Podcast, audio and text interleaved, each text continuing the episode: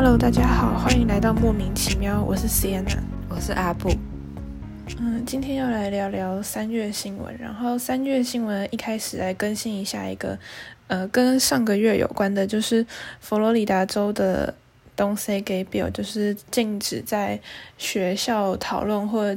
教学任何关于同志或者性倾向相关的这个法案，呃，通过了。对，然后。嗯，这个月的第一个新闻就是台北市政府提供两百元的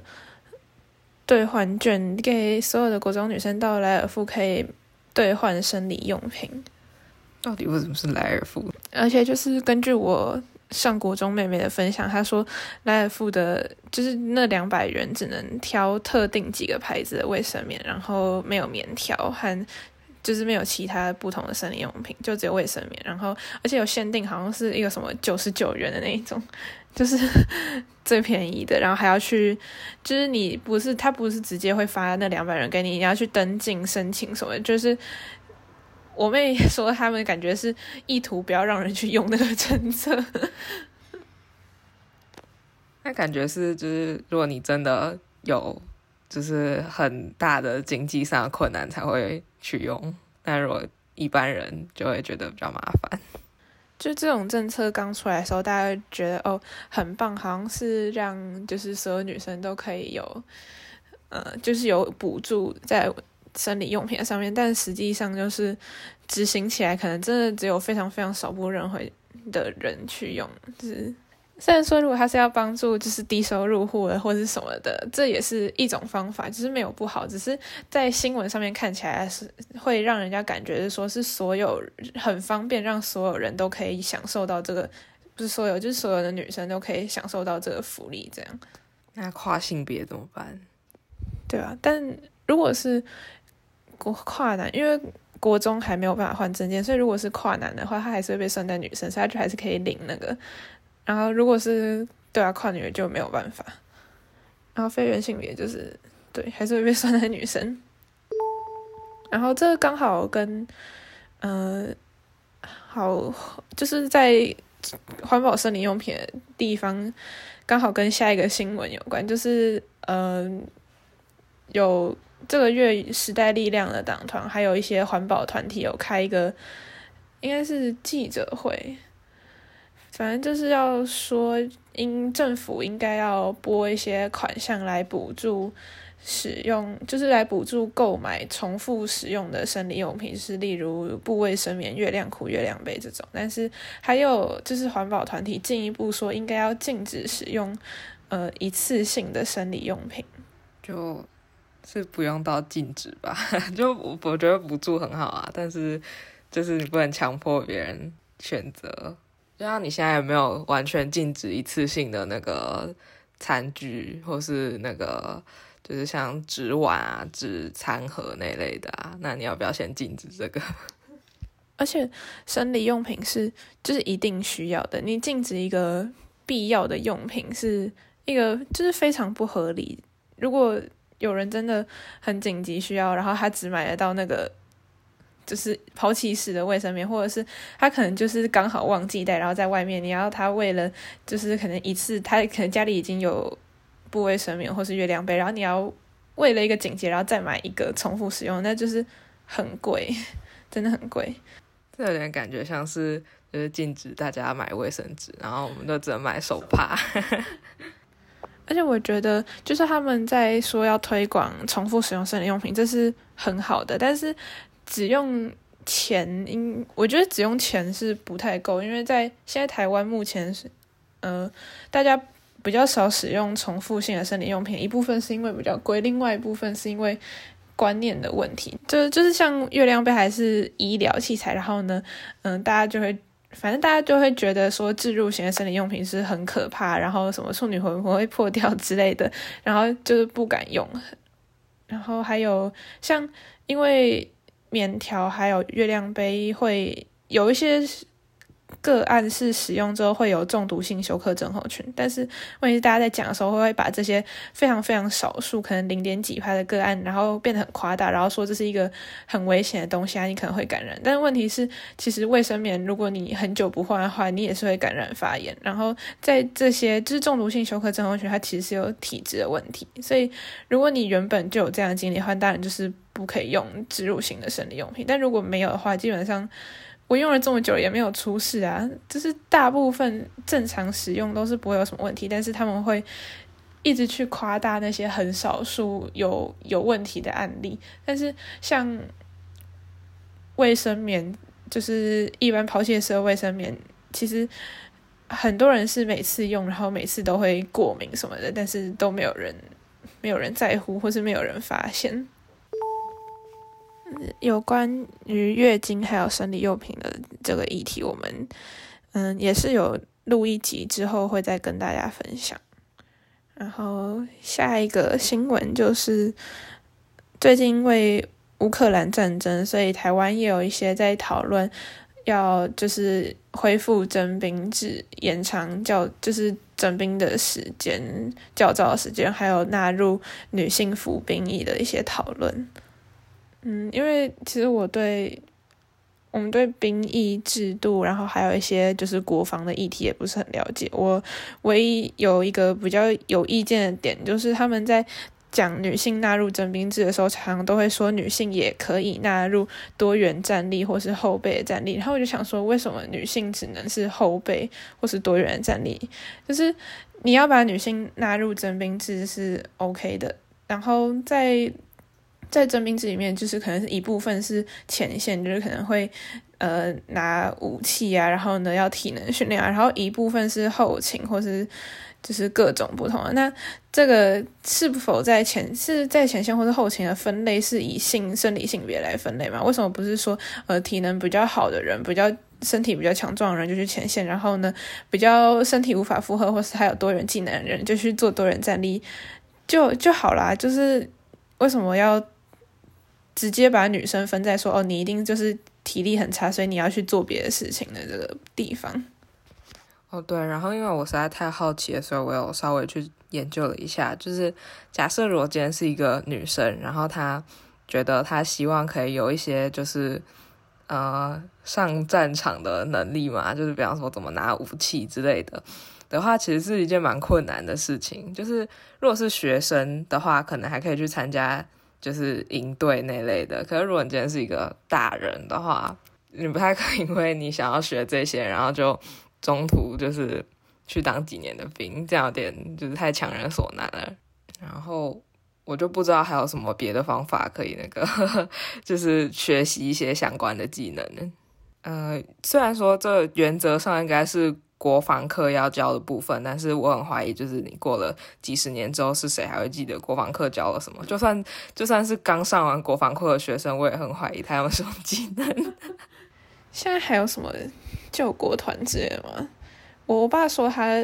好像高中的时候参加救国团。我们真的对这个部分很不了解，所以如果有知道的人，可以可以私讯或是留言或是。Whatever，告诉我们，好吧，那我们就先，嗯，再来讨论下一个。啊，下一个新闻是韩国的，因为我们蛮少讨论到韩国议题，应该说，因为韩国也没有什么就是跟 LGBTQ 加有关的议题。然后这次是，呃，就是这个月是韩国总统大选，然后。因为大概在这几年内，韩国的一个厌女意识变得非常兴盛。虽然他们本来就是一个蛮父权的社会，但是这几年就是甚至有比以前更严重的趋势。在五年前，就是他们的前总统文在寅是那时候还自就是以女性主义总统自居，就是。有通过一些对呃性别友善的政策啊什么的，但是在今年的总统大选，基本上南韩的两个主要政党的候选人都是提出反对女性主义政策，就是这在一个国家的大选算是一个蛮奇特的现象吧，就是你用呃反对一个性别平权的政策来当做你的主要意见是。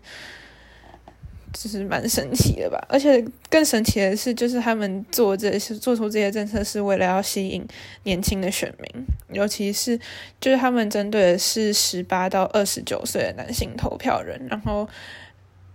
这个世代在这几年内变得非常非常的讨厌女性主义啊，因为他们觉得，嗯，女性主义就是在抢他们的工作啊，然后因为他们觉得，呃，现在性别已经很平等了，所以一些保障女生的政策就是等于是优惠政策这样，所以，呃，这次当选的是保守党。呃，韩国保守党的候选人尹喜悦，然后他的政见之中就有废除妇女家庭部，也就是韩国中央的性别平等行政机关。然后他甚至在选前还有，我不知道是在采访还是什么时候，他有说要加强性侵害物控的诬告罪惩罚。对，还是 猫猫听不下去，他决定跳下来抗议。就是现在韩国一个算是他们已经变成主流的意见，就是说他们不认为韩国社会现在存在性呃结构性的性别歧视，就是歧视可能只是个案，或者是他们认为是过去老一辈的人才会有重男轻女的这种观念，但是他们觉得现是现在的这些政策是让呃年轻人来承担说老一辈的人在性别不平等上面的惩罚。不过，就是据说韩国就是女性主义已经有点像等同于那种非常激进的女性主义，就是像反过来的父权社会那种感觉。就是因为有一些复杂的原因，我也不是非常的了解韩国的文化，然后。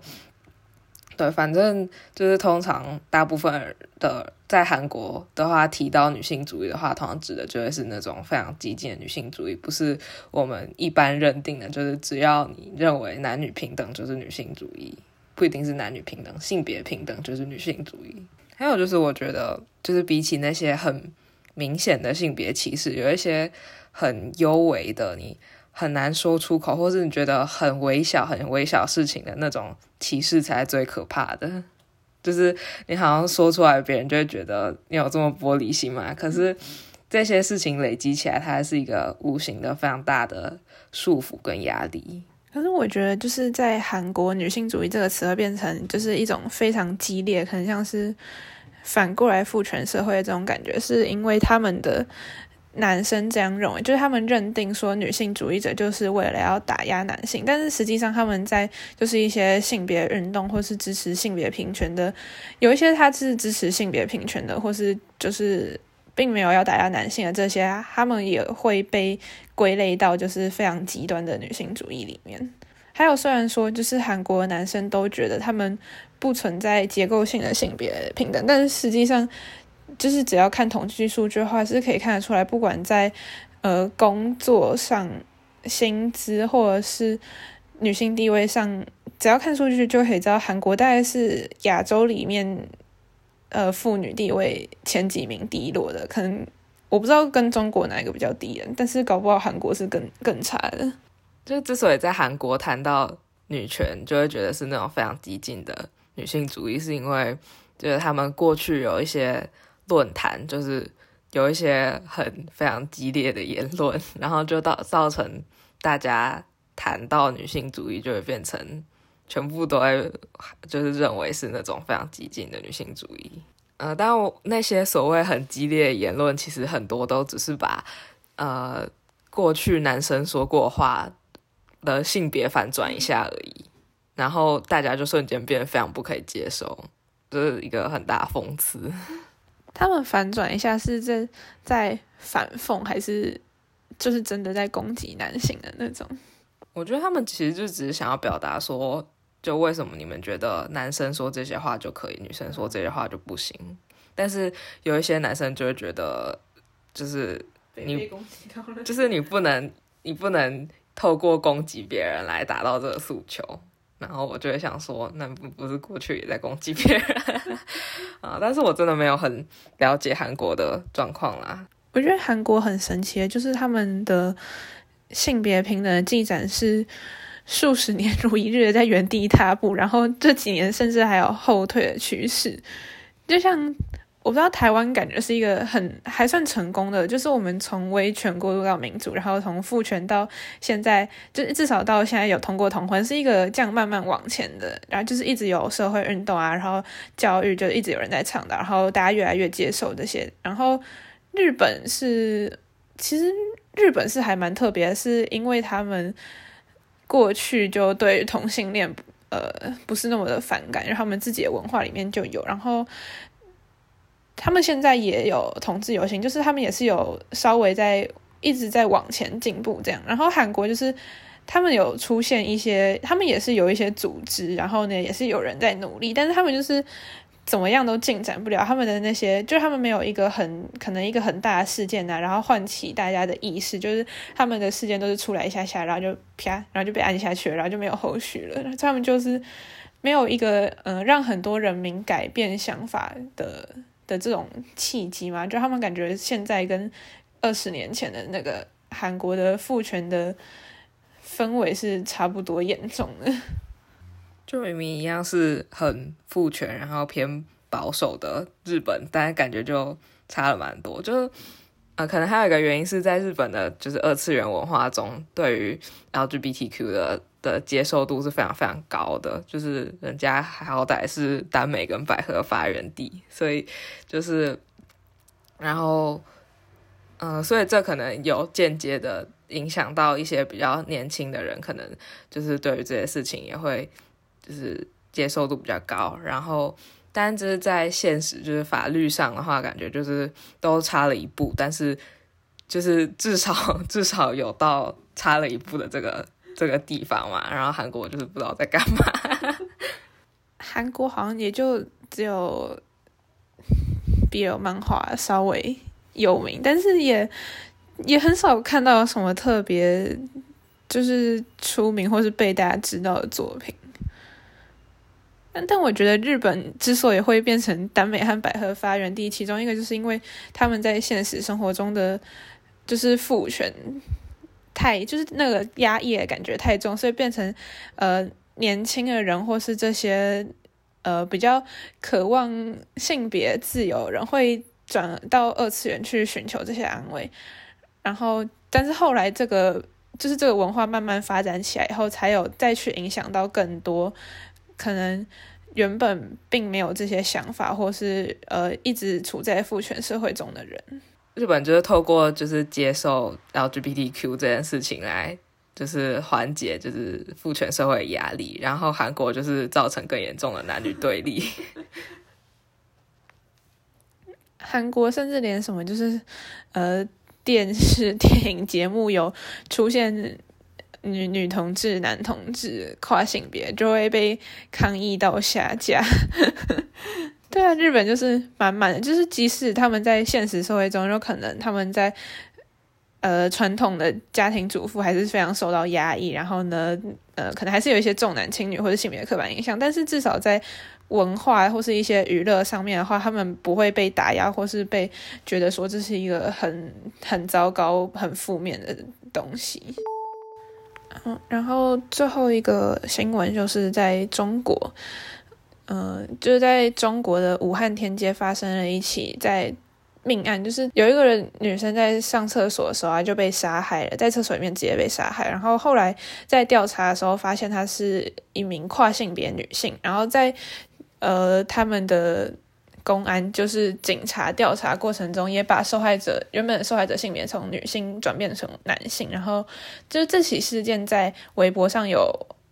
爆出一连串讨论，因为毕竟有人死掉，然后又跟跨性别者有关，但是在爆出来没有多久以后，所有的性讯息还有话题全部都消失，就是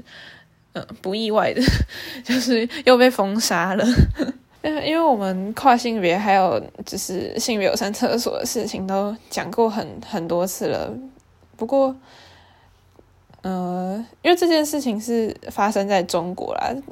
我自己是觉得中国的开放程度还远远不到可以接受跨性别的，就他们连同性恋都有接受困难。虽然中国也是耽美小说还蛮兴盛的，但是他们的整体社会。呃，不像日本对同性恋那么开放，而且他们的各种政策还有政府的态度都是非常非常保守的，所以我觉得要在中国推动说性别有上厕所，然后跨性别者照性别认同上厕所，可能还要非常非常久的时间。然后我目前是觉得可能可以透过，因为性别有上厕所其实不只是给跨性别者，就是有一些家长带小孩，然后可能爸爸带女儿。妈妈带儿子，或是有生长者跟照顾者的性别是不一样，那这时候就会面临说，那他们到底要去男厕还是女厕上厕所这些问题。所以我觉得可以，就是这些问题也是很重要。然后透过这些议题，然后把跨性别者偷偷混进去，然后去推广整个性别友善厕所，可能比较容易，就是让大家接受性别友善厕所这个概念嘛。然后政府也可能比较有去。做出改变的可能，然后就是反正中国不是很在意就他们的节省资源什么嘛，就是说因为男厕每次很空，然后女厕都排很多队，所以性别有三厕就可以平衡这种状况。就是嗯，跨性别者在这个，我觉得要让大家。透过先接受跨性别者，再接受性别友善厕所的话，那中国跨性别者真的太辛苦了，他们要等很久，所以就可能要先稍微混混过去这样子。就是可能不是用性别友善厕所这个名词去推动这件事情，就比方说像多功能厕所，然后就是包含了比方说残障的，或是说亲子家庭的，然后之类，然后偷偷把跨性别偷渡进去这样子。然后还有就是一个就是缓解女厕的，就是人太多这个困境嘛，所以有一只猫正在非常认真的听，它是一个非常关心社会议题的猫，它也很常，他也很常在认真的看新闻，看的比我还认真。呃，他非常的关心呃跟能源议题、跟环保有关的事情。嗯，它是一只非常优秀的猫。嗯，然后就是我这个月终于看完了《燃烧女子的画像》，我跟阿布借了那个是什么？DVD，对，嗯，那部应该是在我们国中的时候出的吧？二二零一九还是二零一七？对，因为我国中的时候就有一个同学一直叫我看，然后他说很美，然后我那时候就我也忘记我在忙什么，然后反正就没有看，然后一直等到我。高三的时候才看，但是是这真的非常非常美，每一幕都是，这样每一幕都跟画一样，然后都很想要截下来当桌布。二零九，二零一九，就国三高一的那时候，对啊，他还有得当年的坎城影展最佳剧本，很好看，但是就是可能会有些人觉得有点慢吧。它是因为欧洲片嘛，法国就是节奏很慢的那种，然后它里面是对话很少，但是镜头很长，但就是真的很美。然后剧情是呃算蛮特别的，它是在我也不知道，就是古算是有点古代的欧洲的那时候的女同性恋。就可以自己去看，对，虽然网络上应该要找一下也是可以找得到，对，然后结果我自己还没有看过，它已经放在那里好一阵子了。我真的觉得，就是我就是在特别是在历史上，以前对于啊讨论女同志的真的是非常非常少，就很多文化都当中都有男同志，但是女同志就是一直就是一个。没有没有人在乎，没有人看见的一个状况。对我我是知道有一部小说是叫《维多利亚三部曲》，我还没有看过，但好像也是在讲英国，就是古代英国的女同志。然后好像有也有讲到一点非二元性别，但我不太确定，因为我就还没有看。然后他有我忘记其中一两本有改编成电影，然后那个作者就是说他觉得。既然现在有人跟我一样是女生，而且喜欢一样喜欢女生，那不可能好几百年英国没有人是这样，所以他就决定要就是去找，然后写这个故事。然后我记得好像欧洲古代仅有少数关于女同志的记载，是有一个就是算是非常有钱的小姐，她跟她的伴侣住在一个很偏远的城堡里面，就是